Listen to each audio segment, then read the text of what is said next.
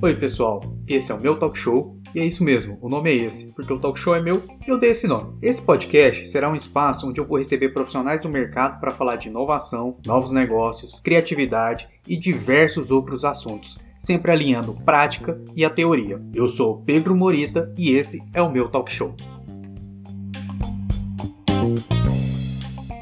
Olá, pessoal, tudo bem? Estamos aqui para mais um episódio totalmente excelente do meu talk show, esse podcast vocês estão aprendendo a amar e gostar e trazendo muito conteúdo para vocês.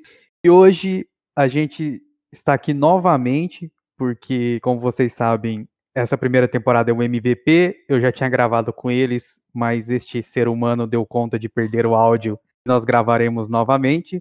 Posso garantir para vocês que o primeiro, a primeira gravação que a gente fez tinha ficado muito bacana, mas essa também vai ficar muito top. Então, eu estou aqui recebendo de novo dois profissionais totalmente diferenciados, alta qualidade, alto conteúdo, muita experiência para contribuir com vocês e me apoiarem nessa minha jornada de desenvolvimento, começando pelas damas. Então hoje eu tenho recebo Josilma Rodrigues ou simplesmente a Josi, é formada em comunicação social, tem um MBA na área de gestão de marketing, são mais de oito anos atuando na parte de planejamento estratégico em marketing, vendas, principalmente em empresas de tecnologia. Desde 2017 ela atua como Agile Marketing no Brain, que é um ICT da Algar Telecom, a gente vai falar um pouquinho mais para frente, tendo empregado e trabalhado em projetos e desenvolvimento de produtos na área de cyber, cybersecurity, redes, agronegócio e, e agora dentro do mercado FM, FMCG. Seja muito bem-vinda, Josi. Muito obrigada pelo convite, Morita. Nossa, fiquei até emocionada ouvindo meu currículo aí. Nem parece que eu tenho tudo isso de experiência. Tá vendo? Anos e anos de vivência nesse mundo das tecnologias. Também com a gente hoje, pela primeira vez, a gente tendo dois convidados. Alexandre Sioqueta, é, ele é especialista em processos de qualidade, tanto é, além de experiência com, com Lean, com Design Sprint, são mais de 10 anos de experiência nessa área de transformação digital em operação de risco, de crédito, operação de contato com cliente de vendas, retenção e suporte a cliente. Também, nesse momento, está atuando junto do Brain, que é também o ICT da Algar Telecom, que a gente vai falar, metodologias ágeis, criação de novos produtos e serviços. É um amante e entusiasta das novas tecnologias. Além de tudo isso, o cara está cursando uma especialização na área de inteligência artificial e quando sobra alguns minutos, ele também se arrisca no mundo dos gamers. É, um, é o nosso gamer do squad, do projeto que a gente trabalha. Seja muito bem-vindo, Sioqueta. Opa, Morita, boa noite, né? Então, muito prazer estar por aqui, compartilhar um pouquinho, né, dessas experiências tudo mais. E vamos lá que é show. Boa.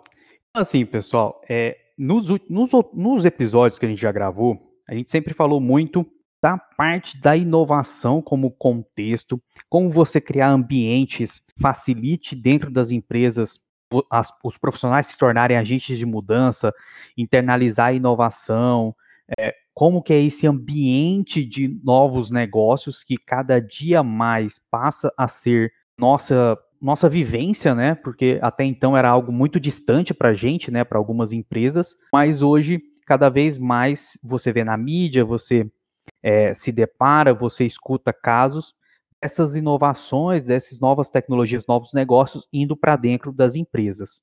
E eu queria começar questionando vocês que vocês dois têm muita experiência no mercado e hoje vocês atuam dentro do Brain, que é um ICT, né, um Instituto de Ciência e Tecnologia da Algar Telecom, tem justamente esse, esse conceito de intraempreendedorismo, né, de trazer novas tecnologias, novos produtos para uma empresa altamente consolidada, né? O Grupo Algar fez 90 anos é, alguns dias, né? Como é isso? Como que é, antes disso, assim, é, aonde que vem essa ideia? Como surgiu isso? Como vocês veem esse movimento? Eu acompanho o Brain desde que ele tinha um mêsinho de vida, né? Então, quando eu entrei lá em 2017, o Brain tinha um mês de vida apenas. E veio muito do desejo de trazer, é, trazer a inovação de uma forma diferente, né? Tinha a área de inovação dentro da Algar Telecom, que foi nossa mãe, né? Foi a Algar Telecom que, que gestionou o Brain durante uma, uma grande parte da sua história. A inovação estava acontecendo muito forte dentro da Algar Telecom. A Algartec também tinha algumas iniciativas que eu acho que aí o, o Alexandre vai conseguir contribuir mais com a gente, porque ele veio também lá da Algartec, né? E aí precisou expandir. Eu acho que o ambiente ficou pequeno. E aí foi assim que foi criado o Brain, efetivamente, lá em 2017. E o, qual que é o desafio, né? Quando você está dentro de uma organização, quando você está dentro, dentro, de uma corporação, é muito comum a área de negócio, de desenvolvimento de produto, desenvolver produtos que está diretamente ligado com o core da empresa, né? Diretamente ligado ali com, com as principais expertises da empresa. E a criação do Brain foi justamente para começar a quebrar essa barreira e trazer novas tecnologias, tra trazer novos segmentos de mercado, trazer o mundo fora o mundo de telecomunicações inicialmente para o Algar Telecom.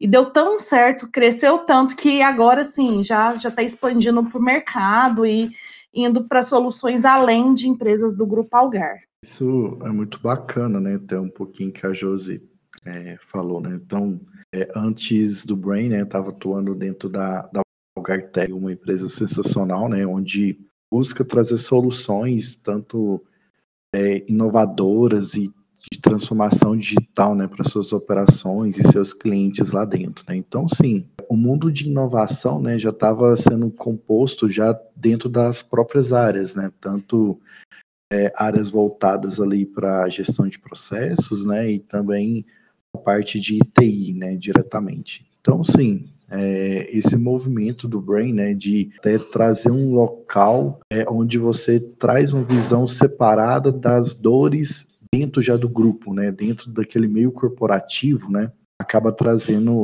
a possibilidade de trazer produtos ali disruptivos, né, diferentes ali do core que a empresa está trazendo, né. Então, sim, é um ponto é, muito favorável ali para é, cultural, né, e também assim por é, perspectivas dos próprios profissionais, né, onde você não tem aquele é, vamos dizer assim, aquela dor sendo trabalhada diretamente e somente para o core da empresa, né? Então, podendo ali atuar de produtos fora, né? Então, expandindo aí um pouco o mercado, né? Vamos dizer assim.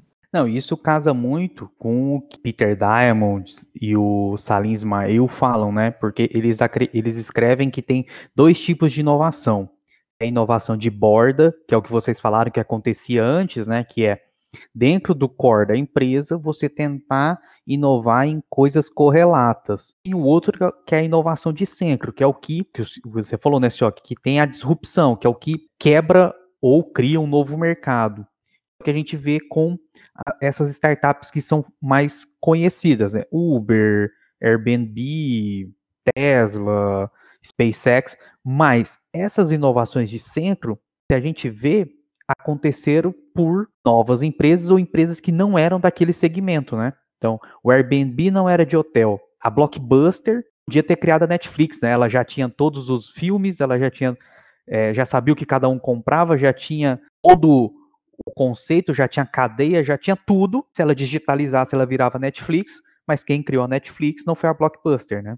Então, vejo esse movimento, né, de sair, criar um, algo separado, mas conversando muito, como um movimento interessante para você dar esse passo e começar de fato a internalizar coisas que sejam disruptivas, né, que possam quebrar, entre aspas, o quebrar o mercado, quando eu falo aqui, não é destruir, né, mas que possam criar uma nova alavanca de negócio, né? Isso é muito, tem que ter coragem, né, para propor isso. Uma coisa é eu, propor isso hoje, né? Tá hype falar disso, mas propor isso em 2016, 17 é visão, né? Isso é ter, isso é ter visão de negócio, né? Fala aí um pouco, né, de sair é, dessa linha, né, sempre de, de pesquisa direcionada, né, você acaba é, atuando num, nicho de mercado e gerando impacto em outros segmentos, né? Então isso é impressionante, né? Então um exemplo disso tem é, lá no Brain, né? então diversos squads, né, que são trabalhados entre as temáticas, né? Então tem o próprio eficiência energética, né? Então entra um pouco diferente do mundo Algar Telecom, só que no contexto também traz essa evolução aí de, de IoT e tudo mais envolvido ali dentro, né?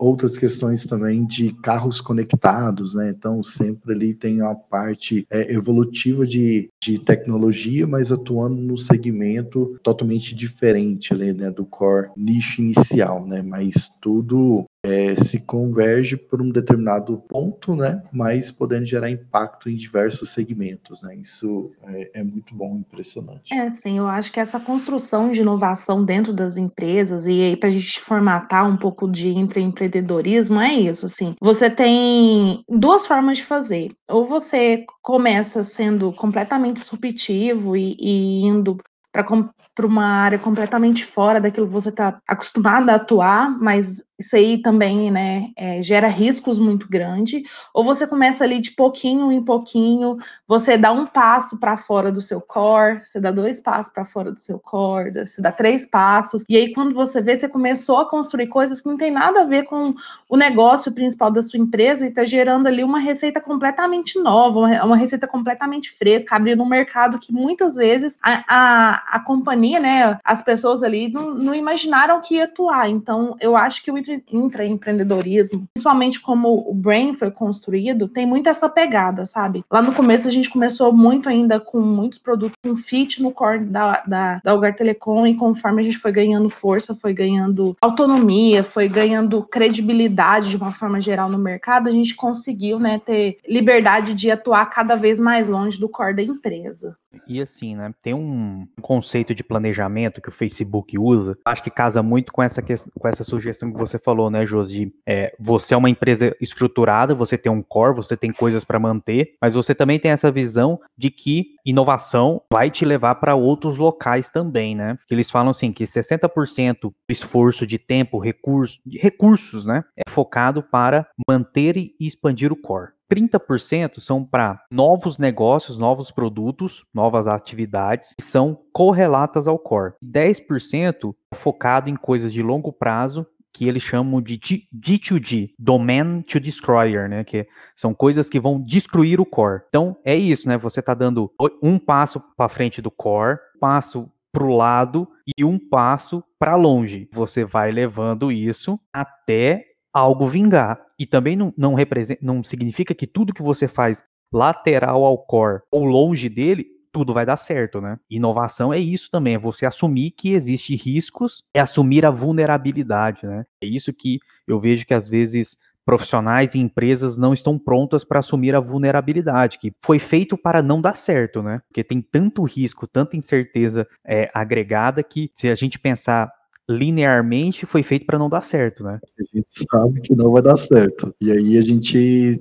trabalha, né? Então todos nós trabalhamos aí a, a fim de é, cercar os riscos, né? Então é de trazer que aquilo seja o sucesso, né? Então sim, o risco a gente tem. E quando errar, errar já usar esse erro como aprendizado, né? É, se vai errar de novo, que erre um problema diferente, né? Não o mesmo problema ali que pode ter surgido, né? Então, acho que é, esse é um principal tópico, né? E aí, com isso, a gente consegue ter ali uma evolução rápida, né? Um amadurecimento rápido e bem alinhado ali a questão da autonomia, né? Perfeito. No episódio 2, então, se vocês não ouviram, pausa aqui, escuta lá e volta. Que tem uma frase, Sioc, que é muito nisso que você falou, né? Do, da questão do erro, né? Ela fala assim: a inovação, a gente está numa floresta. Todos os cogumelos a gente pode comer. A gente comer um cogumelo que mata, pessoas que ficaram aqui, na, continuando a inovação, já sabem, aquele cogumelo mata. Aquele eu não como mais. A gente tem que poder experimentar todos os cogumelos. É mais ou menos assim, a Cris fala mais bonito. Mas é isso, né? Quando a gente fala do erro, não é comemorar o erro, né? Fala, pô, vamos abrir champanhe e tal. Mas a gente tem que saber que o erro faz parte, né? Tem que aceitar que o erro faz parte. Vamos errar, isso, isso mas não vamos errar no e mesmo local, né? É, é principalmente a essência, né? E aí você ter a agilidade, o comprometimento, né, de sempre estar tá fazendo ali lições aprendidas e tudo mais, para entender aonde que foi o local e aí poder é, fazer um, novo caminho, né? E aí, nesse novo caminho, você conseguir dar os passos mais adiante, né? E aí, por isso que muitas vezes, né, a metodologia é, é tão importante também, né? E aí, até dentro do Brain, a gente atua aí com o Scrum, né? Então, atuando aí diretamente é, com todas as cerimônias, né, e tendo ali todo um, um respeito em cima, a gente conseguir construir sempre ali a solução de uma forma também é, baseada dentro das metodologias, né. É, eu acho que, assim, né, essa questão, vou colocar ali, globando a partir do erro, é, eu li um livro é, recentemente que fala que melhor você fazer a mesma coisa todos os dias por cinco anos do que você se dedicar loucamente por aquilo, né, pra, por, por, um objetivo só aos finais de semana. Então é melhor você gastar 20 minutos do seu dia errando com alguma coisa, mas todo dia você está executando, está aprendendo, está é, incrementando melhorias contínuas, do que você pegar o final de semana e falar, não, vou passar esse sábado inteiro dedicado a isso, nove horas por dia ali no sábado sofrendo. É, você vai ter é, uma, melhor, uma melhoria muito mais estável, né? Acho que esse ponto aí de, de melhoria é isso. E, e é muito o que o Scrum né, e o Agile faz com a gente. Cada cerimônia, cada cada sprint que a gente tem, a gente está ali olhando o que a gente está fazendo, olhando o que a gente fez no passado e vendo como que a gente pode melhorar e incrementar essa melhoria, né? Sempre buscando não pegar aquilo que você fez e falar, não, isso não ficou legal, vou jogar fora. Tal. O que eu fiz na, na sprint passada que não deu certo e que eu posso melhorar agora? O que eu fiz que deu certo que pode ser potencializado e eu posso ter um resultado melhor? Então, eu acho que esse ponto da melhoria contínua, esse ponto de, de sempre buscar o melhor, mas em pequenos passos, em pequenos steps, e não querer ter o bolo todo de uma vez só, né? Você ter ali pedaços primeiro, até conseguir você assar as camadas e não querer ter o bolo pronto de uma vez, é, é muito legal e enriquece muito o trabalho. Fora que faz com que um time, no nosso caso, né, multidisciplinar, então tem tem gente, tem de engenheiro, ah, eu lá estudando marketing, fazendo marketing, estudando mercado, tem um Morita aí que, um mestre do mercado ali, que conhece tudo do, da vertical de mercado que a gente está atuando, seu Keta, que é a pessoa que eu conheço, assim, que você entrega uma dor para ele, ele desenha um processo para corrigir aquilo em cinco minutos, e agora com isso eu já ganhei um almoço amanhã do meu time maravilhoso. Ah, pronto, vou até mandar um iFood aqui já, para deixar agendado.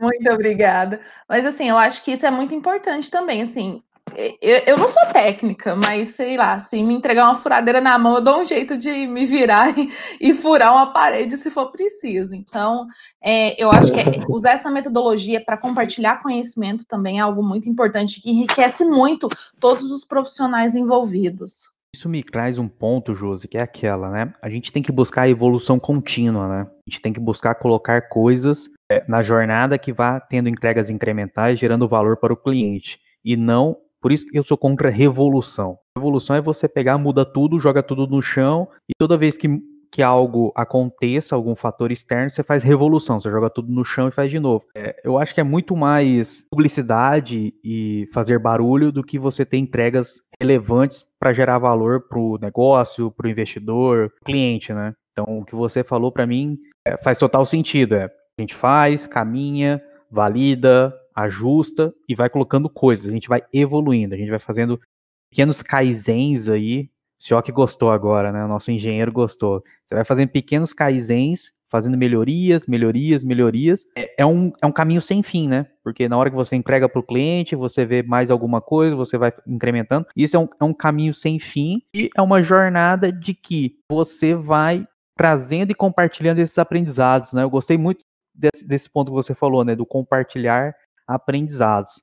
E aí, nessa linha, eu queria fazer uma pergunta para o Sioc. Geralmente, dentro das empresas, e vamos isolar esse, esse fator do brand, do ICT, mas dentro das empresas a gente tende a ter poucos times multidisciplinares, né? Dentro de uma área de vendas, você vai ter uma equipe de vendas muito similar. Dentro de uma área de marketing, você vai ter profissionais muito similares. Dentro de uma área de engenharia, você vai ter profissionais muito similares. Como que esse conceito do empreendedorismo, que a gente já falou aqui, esse conceito de tentar pensar o core, mas tentar trazer coisas que vá abrir o leque, trazer novas modalidades de negócio, melhorias contínuas, times multidisciplinares. Como que a gente consegue dar uma dica, dar uma sugestão de coisas que você começando por você, Sioc, mas você e a Josi, vocês viram aí, trabalhando nessa jornada de vocês com transformação digital, como dar esse primeiro passo? Como a gente pode levantar essa primeira bandeira, plantar essa primeira semente de que dentro de times de alta performance, ser multidisciplinar é um, é um fator de diferenciação, né? um fator que acelera essa alta performance, principalmente olhando para o que nós estamos falando de conceito de inovação. Bom, assim, para é, pelo menos dar o start, né, iniciar todo aquela visão, né? Primeiro, assim, vem a questão cultural, né? Tanto da empresa em si e tudo mais, de ter o patrocínio, é, de pensar coisas diferentes, né? Então, ter ali programas de incentivo, assim, né? De envolvimento, né? Com os seus profissionais, né? Então, esse é um primeiro tópico, né? Você trazer ali é, para o pessoal, né? Ah, vamos pensar é diferente, né? Vamos pensar fora da caixinha ou até aquele outro termo, né, de vamos juntos fazer uma caixinha diferente, né? E aí, em cima disso, a gente já consegue ali é, trazer esse âmbito cultural, né? Porque a partir desse tópico, né, tanto uma pessoa que está lá no chão de fábrica, né, lá na operação, que está ali fazendo suas atividades sequenciais, tudo mais, é, ela mesma consegue já identificar ali e falar, olha, é, vamos fazer aqui diferente, olha, isso daqui sempre acontece, né? Então, vamos mudar isso daqui. E aí, quando você fazer essas análises, né, você pode ver que tanto isso, tanto outras atividades, né, ou como todo um processo inteiro, né, um end-to-end, ele pode ser alterado, né? Isso tanto uma alteração de melhorias de processo em si, né? E tanto também a parte ali de transformação digital, né? Com utilização ali de automações e tudo mais. E agora aí num novo conceito muito aí já está arrasando, né? Nas empresas a parte de IA, né? Então você utilizar aí toda essa é, tecnologias que está disponível para otimizar ali sua operação, tanto para uma redução de custo, né, ou até mesmo para um aumento de receita, né, que no final se trata tudo de rentabilização em si, né. Então, assim, acho que o passo inicial, o start, é essa questão do âmbito cultural, né, você trazer ali para as pessoas que estão envolvidas, né, desde a parte operacional, tática, estratégico, né, a gente precisa pensar diferente ou montar a caixinha diferente, né? Esse seria ali o, o ponto inicial. Toda empresa tem uma dor. Então, vou, vou usar um exemplo ali. Ah, é, eu sou uma empresa de software, tenho um software de gestão de empresas e eu tenho, tô tendo problema na implementação, né? Meus clientes não, não estão continuando a minha base depois da implementação. Vou puxar um pouquinho para minha área, porque acho que fica mais fácil de explicar. E então o que, que eu faria? Sei lá, eu pegaria uma pessoa de vendas, eu pegaria uma pessoa do time técnico, eu pegaria uma pessoa da, do desenvolvimento do sistema, é, eu pegaria uma pessoa do marketing, eu pegaria uma pessoa do RH, né? Tô falando de gestão de empresas. Colocaria ali todo mundo junto para conseguir encontrar um caminho para solucionar aquele problema. E aí, você sem querer, né, dentro da, da metodologia do, do Scrum e do Agile usado pelo Spotify, que hoje é a referência do, do mercado, você criou um primeiro squad. Aquelas pessoas ali estão juntas, reunidas para solucionar uma dor. E aí, aí a troca começa. Não precisa ser.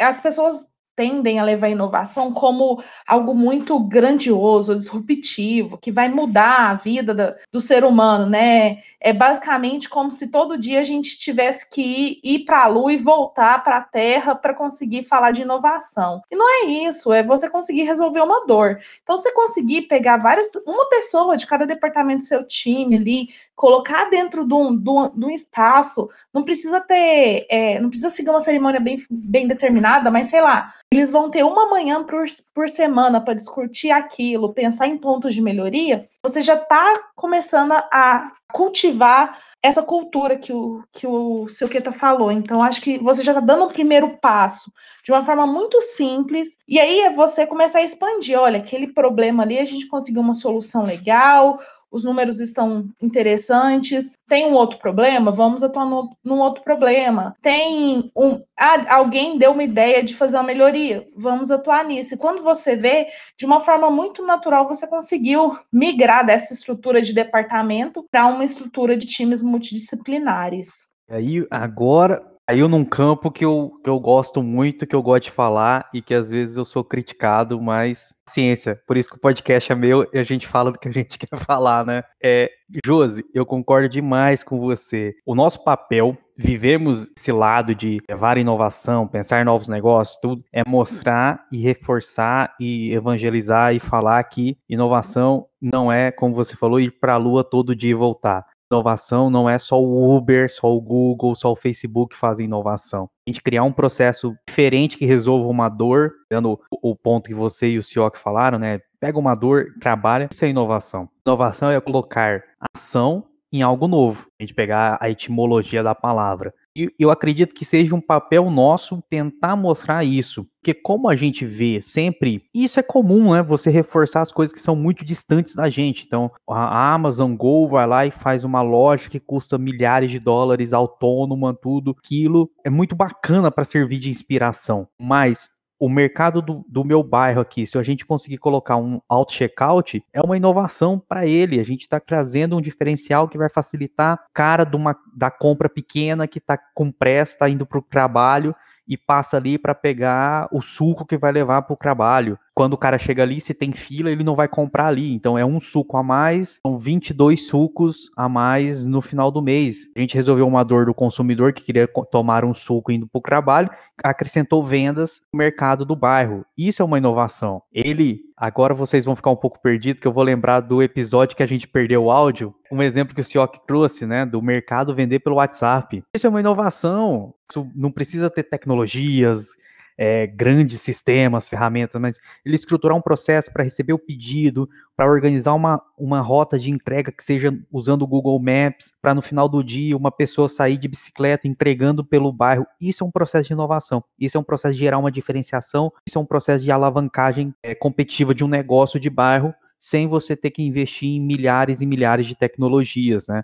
Acredito que, sim, no meu ponto de vista, tecnologia é meio, Tecnologia não é fim. Tecnologia é um meio para a gente facilitar os negócios. E outro ponto que eu gosto de trazer também é que transformação digital não é simplesmente você tar, estar digital. Para mim, transformação digital são três etapas, né? Você tem que digitalizar o processo do negócio, você tem que otimizar então, como o Sioc falou, né, você tem que auto automatizar, colocar inteligência, melhorar um processo, você tem que otimizar. Aí sim você fez a transformação digital, que vai te habilitar redução de custo, aumento da, da utilização dos seus ativos para uma melhor rentabilidade, vai te habilitar novos negócios, você tem que passar por isso, você tem que digitalizar isso e você mesmo. tem que otimizar. Até, é, eu incluiria um processo antes, né? E seria aí a identificação do que vai ser digitalizado, né? Identificação das causas ou das dores, né? Ou o que você vai trabalhar em si. E aí, basicamente, a roda já está feita, né? Basta você utilizar ela. A gente,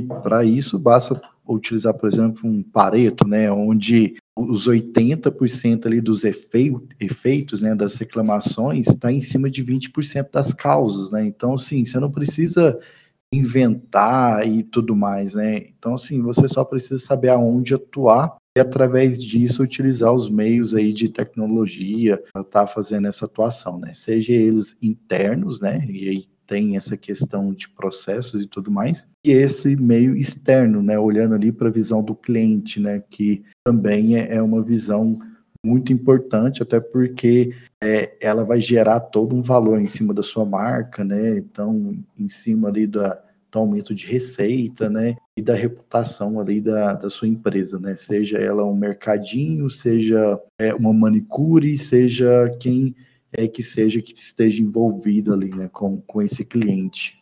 Tecnologia hoje é abundância, né? Tecnologias, ferramentas estão hoje disponíveis em abundância e sendo desmonetizadas, né? A gente pode usar um Google de graça, fazer muita coisa, a gente pode usar é, um Instagram, um Facebook desmonetizados na maioria das vezes para fazer muita coisa, né? Mas é, eu achei interessante, eu até anotei aqui, senhor, que é um ponto interessante, né? Antes de digitalizar, é eu entender o que eu preciso digitalizar, né? Muito relevante isso, né? Eu entender para onde eu preciso ir, né? E aí Josi, a gente volta naquele, num ponto que você colocou, né? Que começou toda a, a discussão. A gente não precisar ter que reinventar a roda toda vez, né? Para tudo, né? É, eu acho um, um, ponto muito importante essa questão de ferramenta, porque hoje em dia tem muita ferramenta no mercado. E tem muita, muita ferramenta. Quanto você pesquisar, vai ter mais ferramenta. As pessoas têm muito hábito de, de conciliar, né, de, ou de associar, essa seria a palavra correta, a transformação digital em grandes transformações. Então, é, é pegar uma empresa grande, né, uma corporação grande, e usar ela como referência. Mas para o mercadinho da esquina, faz muito mais sentido ter uma planilha no, no Google Sheets ou usar o Excel para começar, para fazer esse processo de transformação digital. Faz muito mais sentido ele usar o WhatsApp, que é uma ferramenta gratuita que a maior parte dos consumidores dele usa, do que pensar que ele quer, tem que ter uma solução de nutrição de leads para colocar os cadastros dos clientes dele e ali ele começar toda uma parte de embalde marketing. Então, eu acho que nessa parte de analisar o que você vai digitalizar, sempre pense como você pode fazer isso da forma mais simples possível para sua empresa e sem grandes investimentos, porque você tem que primeiro construir o hábito de usar essa digitalização. A partir do momento que você construiu esse hábito, que você vê que a operação está funcionando, que está tudo funcionando certinho, aí sim eu acho interessante, principalmente para uma pequena e uma média empresa, investir num software mais, mais potente, que vai entregar uma qualidade maior. Mas, assim, maior parte dos, dos, pequenos negócios não precisa, o básico vai funcionar e vai otimizar o tempo, porque empresa pequena é aquela história, né? Normalmente é, né, é uma família, ou é uma família, ou é uma pessoa e mais um funcionário que é primo, que. Então, assim, como você pode melhorar a sua vida com tecnologia? Seja realista, não, não sai lá pagando a, a licença mensal de R$ 169,90 de cada software que você vê pela frente que você acha que vai resolver seus problemas. Um passo de cada vez. A gente vai reforçar muito isso, sabe? Fazer um passo de cada vez, devagar, com, com certeza. Assim, quando você se sentir confortável para dar um, um, segundo passo, dê. Mas faça pequeno, comece pequeno. Eu acho que começar pequeno, assim, é a dica matadora para não ter erro. E assim, Josi, trazendo um número aí nessa questão que você falou das, das empresas, né? 96% das empresas do Brasil hoje, CNPJs, faturam menos de um milhão de reais por ano. Então, assim, você não vai. Não adianta, a gente tem que entender a realidade. A gente não vai ter um orçamento para transformação digital para comprar softwares e testar ferramentas. Volta ponto que vocês falaram lá atrás, né, da, das metodologias que vocês usam no Brain hoje, testar hipóteses, né? Crie hipóteses teste pequeno, seja no Excel, seja no papel, libera o WhatsApp, fala com dois, três clientes para ver se, durante uma semana para ver se é o WhatsApp mesmo que vai te facilitar, ou cria uma planilha, imprime ela e põe na porta do supermercado ali para o cara, para o cliente ir lá e falar, olha, eu vim aqui e estou procurando tal produto, tal produto, e aí quando esse produto chegar, você liga para o cara e vê se ele vai comprar, e aí você fala, pô, eu tô, vou criar um processo de ficar recomendando produto, porque eu sei que o senhor Queta gosta do suco de laranja tal, eu sei que a Josi gosta de tomar o vinho tal, e aí eu vou gerar essa interação com o meu consumidor. Você não precisa criar um, ter um sistema de customer success para medir as interações. Pô, põe um papel ali e olhe, pega o telefone, entra em contato. Você pode testar várias hipóteses que vai te gerar um diferencial competitivo um pouco, né? E quando você estiver seguro, você dá o próximo passo. Quando você estiver seguro, você dá o próximo passo. Vejo que aí eu queria, eu vou colocar meu ponto e queria ver o que, que vocês acham, né?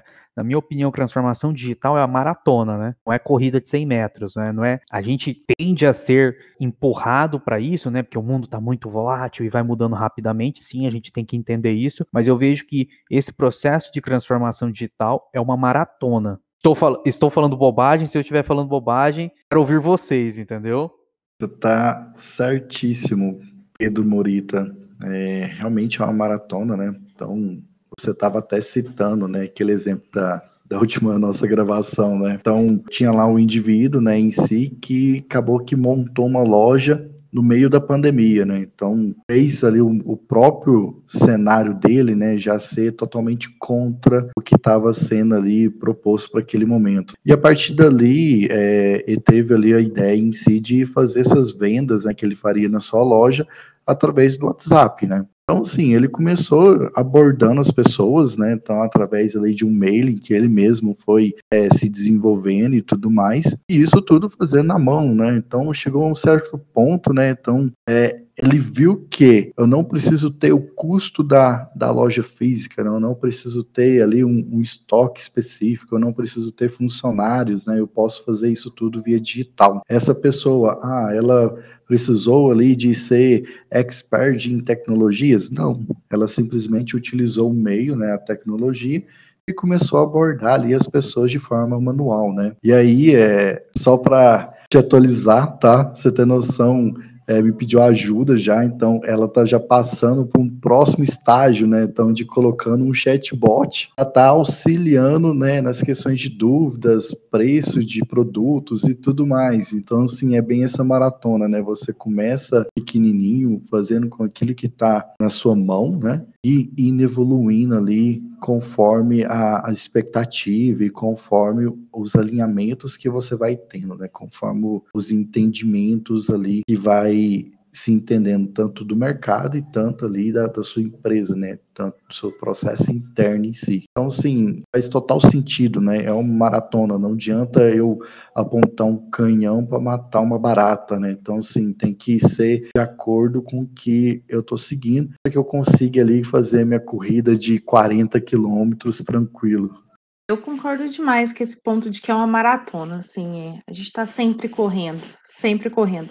E assim, eu comecei na área de marketing em 2009, 2010. Eu comecei a trabalhar com tecnologia em meados de 2012. Acho que a primeira vez que eu ouvi a palavra transformação digital foi em 2013.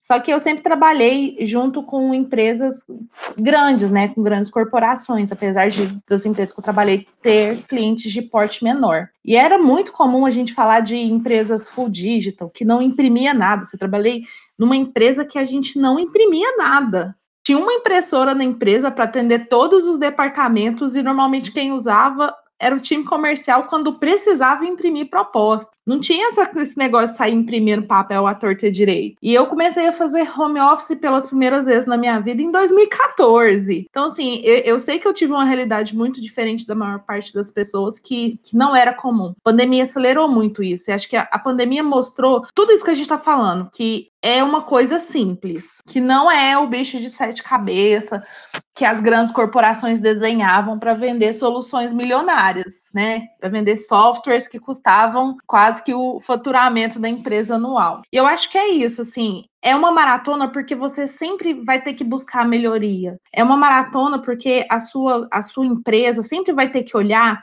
quais são os pontos de dor do seu cliente e os pontos de dor da sua empresa. Eu acho que as empresas têm que ter muita realidade de olhar e falar assim: quais são o, o, os pontos de dor da minha empresa? Quais são os pontos que a minha empresa precisa melhorar? E correr atrás de melhoria em cima disso. E a transformação digital vem, vem para ajudar demais. Então, hoje em dia é muito mais fácil você pegar feedback de um cliente, você recebe feedback do cliente até no lugar que você não, não quer, né?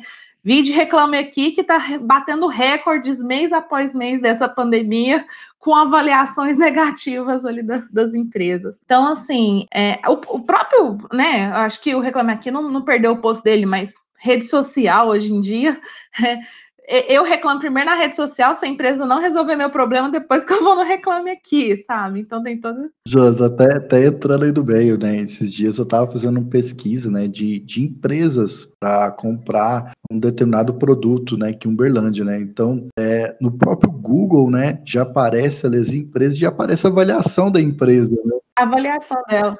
Eu escolhi um médico pela avaliação do Google. Isso, então pode ser uma, uma pequena empresa, micro pequena, né? Tipo assim, aquela empresa de uma pessoa, mas pode ter certeza que já vai estar tá sendo avaliada ali pelos seus clientes, né? Então, o, os meios de ouvir a voz do cliente, né? Ele está muito aberto, né? Então, até como você falou, né? Tá em lugares até que a gente não gostaria que tivesse ali, né? Como reclama aqui. Não, e assim, gente, essa, é, é, essa semana acho que eu nem cheguei a comentar para vocês. Eu comprei um caderno da moda que permite você ranquear as folhas. Eu acho que eu cheguei a mostrar esse caderno para vocês. E aí, sei lá, deu uma semana que eu comprei o caderno, a capa do caderno entortou todinha. Eu descobri que foi erro de lote. Eu fiz recall da capa do meu caderno. Solicitei por meio de rede social, coloquei lá E eles vão me mandar a capa de caderno nova. Não, mas é aquela, né? Pessoas para o bem ou para o mal, né? Então, assim, as redes sociais, a internet colocou para o lado do consumidor. Eu acho muito bacana essa questão. Você pode falar direto com a marca, né? você pode mostrar se você gostou ou não diretamente para a marca. E as empresas, as marcas, né, se adaptar a isso. Porque antes era muito separado, né? Dividido, né? Então, assim, a indústria só tinha as informações do distribuidor, o distribuidor só tinha as informações do varejo, e o varejo mais ou menos tinha um contato com o consumidor e entendia ali um pouquinho do que ele pensava. Hoje não, hoje todo mundo fala com todo mundo. Pro lado bom, aí pegando o ponto que o senhor falou, coloca uma pequena empresa podendo competir podendo estar no jogo contra uma grande empresa. Ah, não vai ter o potencial de investimento, mas ela pode competir, né? Eu, quando eu fiz minha faculdade, né, de comunicação lá muitos anos atrás, a gente estudava que só tinha um jeito de comunicar com o cliente, que era você fazendo um anúncio e o cliente assistindo. Isso morreu com, com a internet, né? Você faz o anúncio, o cliente assiste e na hora você recebe o feedback do cliente. Então, é, muitas empresas ainda têm a, o sentimento de que isso é algo ruim, né? Ter, ter esse caminho, essa via de mão dupla entre você e o consumidor é algo ruim, é algo que atrapalha o seu processo, porque muitas vezes você está muito acostumado a ser só essa comunicação unilateral. Mas as empresas que sabem usar isso, é, são empresas que, sem sombra de dúvida, têm muito mais sucesso. Sim, eu posso citar tranquilamente é, o, o, case do Itaú. O Itaú começou a ouvir muito os clientes e trazer algumas soluções para dentro do, do portfólio deles de que de atender uma, uma, uma criança, né? Então, ter planos voltados para uma criança. Óbvio que ainda falando de banco é muito engessado, e eu acho que assim, nenhum banco físico hoje ainda consegue ter a mesma capacidade de alteração, de mudança que um banco digital tem, né? Então, porque o banco digital justamente surgiu da dor dos bancos dos bancos tradicionais serem quadrados, mas assim, você vê que hoje o Itaú, a forma dele conversar com o consumidor é completamente diferente se você pegar alguns anos atrás. E eu acho que veio muito também do Unibanco, né? Quando eles fundiram com o Unibanco. O Unibanco já tinha um pouco dessa cultura de, de uma comunicação mais, é, mais bilateral. O Santander também, quando assumiu o Banco Real, começou a ter muito essa postura com os consumidores. Então, assim, a gente tem muito para evoluir. Se você, né, se o nosso ouvinte é dono de uma, de uma empresa de pequeno e de, de médio porte, assim, escute seu cliente. Ele sabe falar todos os problemas que a sua empresa tem.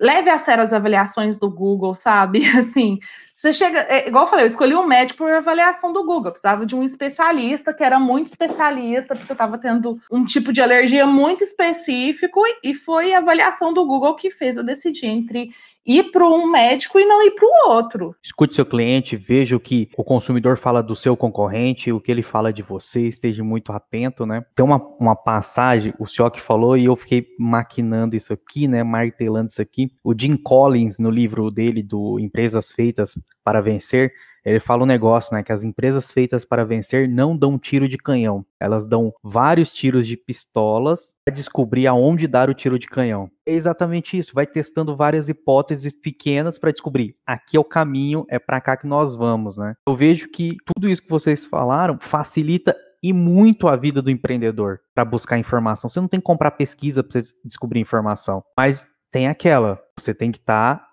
é, no chão de fábrica, você tem que estar tá na rua, você tem que estar tá fora do escritório, você tem que estar tá de frente com seu cliente, você tem que estar tá no mercado para você ter tudo isso, né? E aí é onde a gente volta a falar assim, a transformação digital vai mudar muita coisa, mas o físico, a presença, o face to face ainda continuará sendo muito importante para muitas decisões. E a gente passa a quebrar essas barreiras, né? Eu vejo que a gente caminha, ainda estamos muito longe, eu vejo que tem muito mais hype, muito mais gente falando do que fazendo, que é quebrar essas barreiras do físico e do digital. Eu vou eu vou dar um exemplo aqui porque eu sei que o Sioki é muito fã desses caras, ele estuda muito sobre isso. Para mim, os caras que estão conseguindo fazer isso no Brasil é o Magazine Luiza, rompendo com as barreiras do físico e do digital. Então, para vocês terem uma ideia, alguns dias atrás eu fui no Magazine Luiza para fazer uma cotação por algum motivo, não sei porquê, eu estava lá e entrei na loja para fazer uma pesquisa de máquina de lavar. E o vendedor dentro da loja acessou um aplicativo deles e conforme eu fui explicando, ele foi digitando e ele me sugeriu a máquina. Para o seu perfil, a máquina ideal é esta. Eu não tenho ela aqui, demora tanto tempo, papapá, papapá, papapá, papapá, papapá. Então assim, fisicamente o cara estava fazendo uma venda para mim de uma dentro do aplicativo deles de acordo com o meu perfil. Com certeza, ele pegou meus dados ali. Então,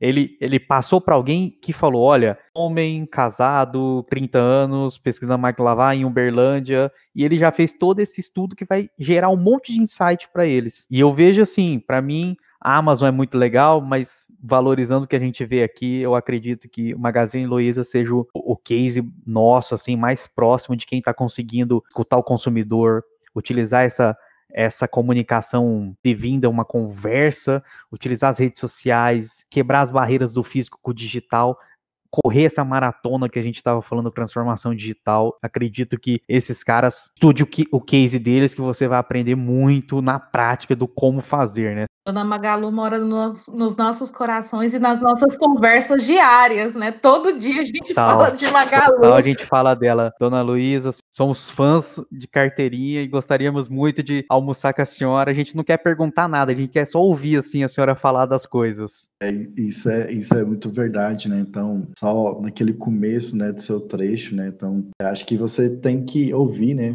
Principalmente seus funcionários, né? As pessoas que estão atuando ali dentro, né?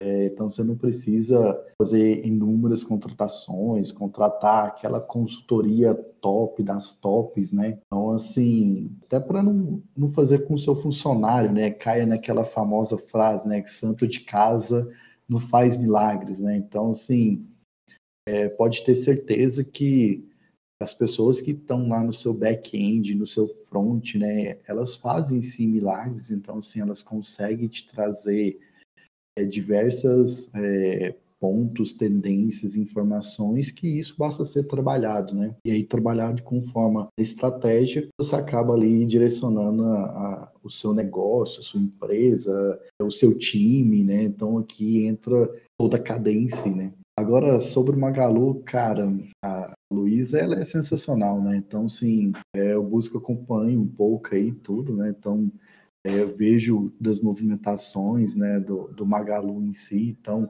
essa montagem, né, nessa, nessa área de dados, né? Então, é, quem aqui é, no dia do seu aniversário não recebeu um parabéns, né? Aí eu fico assim, poxa, eu fiz um cadastro no Magazine Luiza não sei quanto tempo atrás, né? E agora estão vindo com ações, né? E aproveitando ali realmente esses dados, né? Então, Morita, quando estava lá na loja, com certeza já já buscou ali as tendências do Morita, né? Conforme as redes sociais dele, né? Então, trazendo ali diversos é, pontos onde pode auxiliar aquele vendedor fazer o trabalho e tudo mais, né? E quando você vê todo o ecossistema, né, que uma garota tá fazendo, parece assim, nossa, mas compra uma empresa disso, compra uma empresa daquilo, né? Mas quando você começa a ver é, aqueles infográficos, né, com todo um ecossistema montado, você vê que tudo aquilo faz sentido de uma estratégia muito maior, né?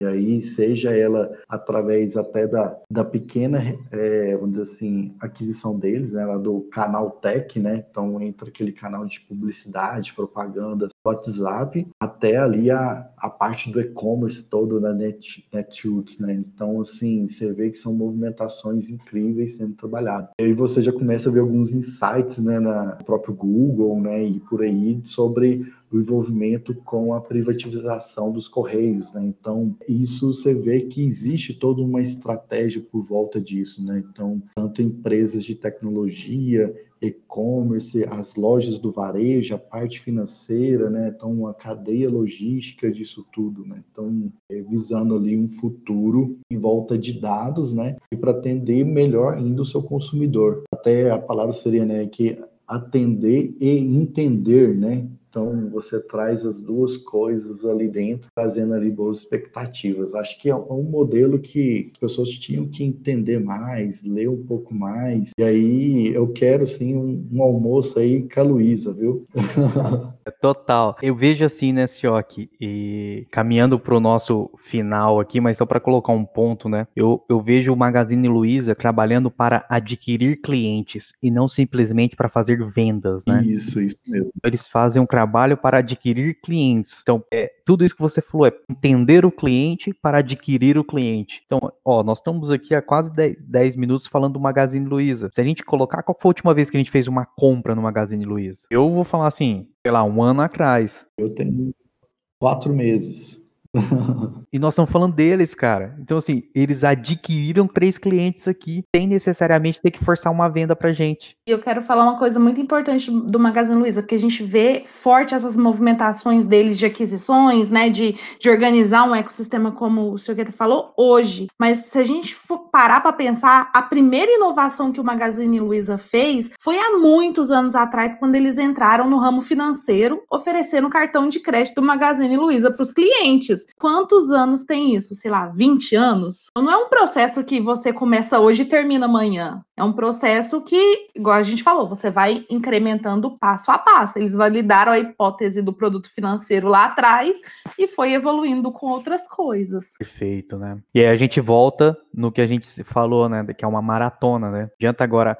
Eu tenho certeza que a Magazine Luiza, se ela fosse um varejo tradicional como ela era hoje. E colocasse muito dinheiro, muito dinheiro assim, tivesse dinheiro a disponível para colocar quanto quisesse, o avanço que ela teve nessas evoluções incrementais que trouxe e colocaram ela nessa relevância que ela tem hoje, ela não conseguiria num curtíssimo prazo, mesmo tendo todo o dinheiro disponível, toda a tecnologia, tudo disponível. Então, não adianta a gente achar que é uma corrida de 100 metros. Comecei agora, coloquei tudo o dinheiro, blá, blá, tanto que tem um, um, um paper da Harvard que fala que em 2019, um trilhão de dólares foram investidos em projetos de transformação digital no mundo. 900 bilhões foram rasgados e jogados fora, N motivos, em projetos que não deram certo. Tem gente achando que só colocar dinheiro resolve.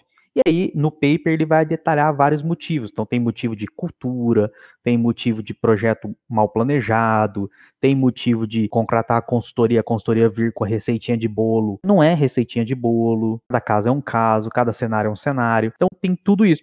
Não é o estudo superficial, né? Copiando e colando o que você fez para o coleguinha, que a consultoria fez para outra empresa. Exatamente. Tem que sair da espuma romântica. Você tem que se aprofundar, tem que conhecer seu consumidor. E cada caso é um caso, né? Porque é um, é um supermercado, mas, cara, tá em local diferente, o um perfil é diferente, a persona é diferente. Tem muita coisa envolvida para um projeto dar certo, né? Então, não é só dinheiro, não é só consultoria, não é só branding, ah, trouxe aqui o, o consultor XPTO, não é só isso, né? E gente, caminhando para o nosso fim aqui, nós estamos quase uma hora já de conversa. É, eu queria entender assim de vocês, qual foi esse conceito que a gente vem falando de transformação, de internalização, de intraempreendedorismo, o principal diferencial que vocês viram, vocês, a equipe de vocês, os squads que vocês trabalharam, fizeram em coisas que deram certo, este produto, esse proje esse projeto, o que vocês mais viram? Assim, ah, geralmente, quando tem isto, tende a reduzir o risco para dar certo. A gente sabe que, é, como a gente falou, né, foi feito para dar errado. O que vocês veem assim, um ponto de atenção é, olha isto, quando tem isso, tende a, a gerenciar o risco para dar certo. E o outro lado, quando isto acontece, aumenta o risco de dar errado. Então, eu queria ver assim com a experiência de vocês, começa, queria começar com você, Josi. O que, que você vê dos dois lados assim? Quando você vê os dois, tende a dar certo ou tende a dar errado? Eu acho que assim, o que o que para mim faz com que um projeto tenha sucesso, olhando essa parte principalmente de, de inovação, essa questão de evolução e de começar pequeno, sabe? Comece com uma dor simples, comece com um problema simples e é, a partir daí você vai estudando, você vai crescendo e vai conseguindo puxar problemas e dores mais complexas de forma incremental. De novo, lá bater na tecla. Evolua 1% por dia.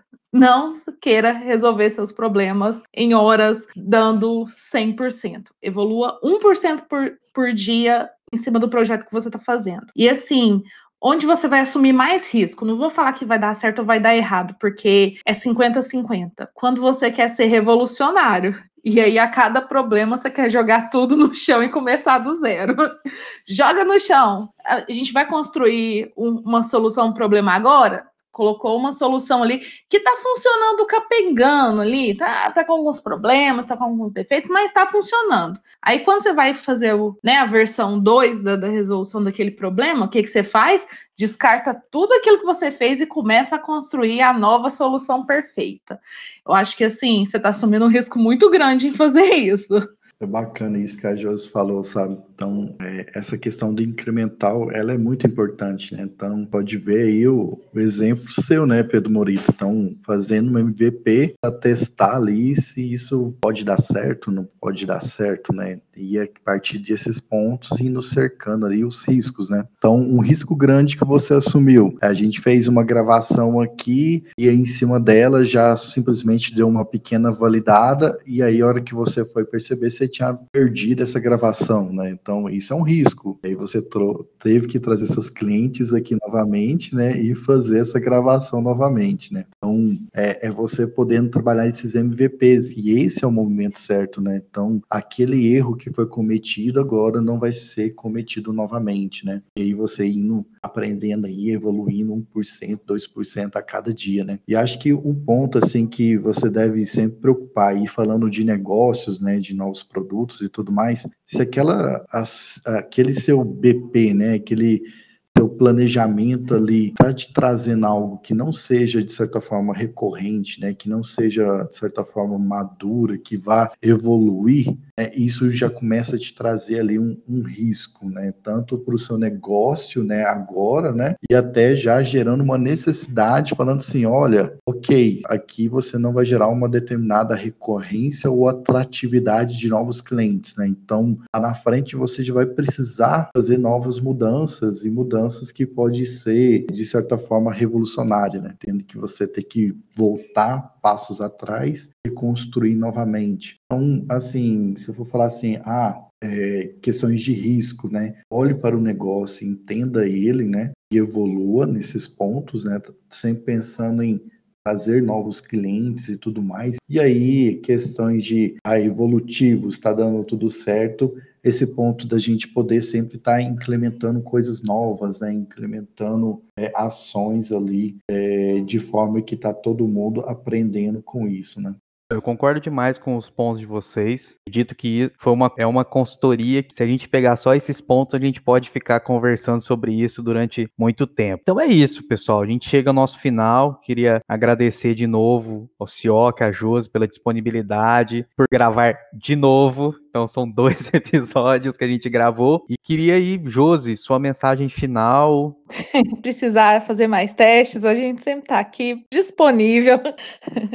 Mas muito obrigada pelo, pelo convite, Morita. Sim, se a gente fosse conversar sobre todas as nossas experiências, seria um podcast pelo menos um mês de bate-papo. A gente vai compartilhando conforme né, a, a gente aprende e eu espero realmente que, que essas dicas consigam ajudar. Acho que se eu conseguir ajudar um, uma pessoa a fazer um, uma ideia, ter uma ideia e, e fazer uma melhoria, eu já estou muito feliz. Muito obrigado, Josi. Muito bom. Valeu, Josi. Rock? Acho que é um pouquinho disso, né? Então, é, você gestor, né? Você é dono de empresa, empreendedor, você que é profissional, né? Então, assim, é, vamos ouvir mais, né? As pessoas, vamos é, escutar um pouco mais é, tanto os seus operadores, né? Tanto os seus clientes, né? As plataformas estão aí vocês identificarem, né? E para você empreendedor, né? Que tem aquela ideia, né? É, não deixa ela guardada dentro da gaveta, né? Traz ela, coloca ela na mesa. O máximo que você pode acontecer é errar. E errar é a certeza que a gente tem, né? E aí, a partir dali, você sempre poder ali evoluir, né? Então, agradeço muito ter poder, poder compartilhar aí as, as ideias tudo mais, fazer parte aí. E qualquer coisinha também, o, o Morita vai colocar os nossos e-mails, né, José, aí disponível. E qualquer coisa pode mandar dúvidas, pode chamar que a gente compartilha também. E será um prazer poder ajudar todo mundo. Mundo. Muito bom, gente. Pode deixar que lá na descrição vai ter o LinkedIn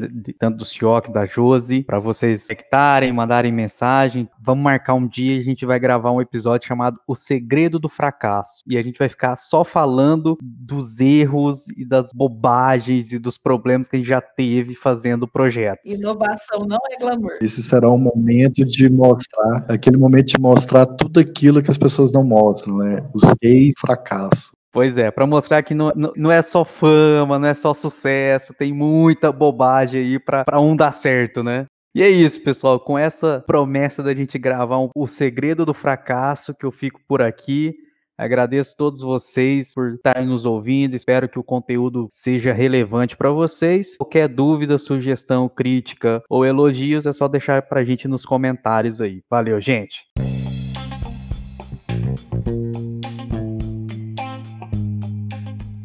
E esse foi mais um episódio do meu Talk Show, um podcast sem roteiro, sem pauta, mas com muito conteúdo. Espero que vocês tenham gostado da nossa conversa. Se gostou, deixe um comentário para nós e aguardo todos vocês nos próximos episódios.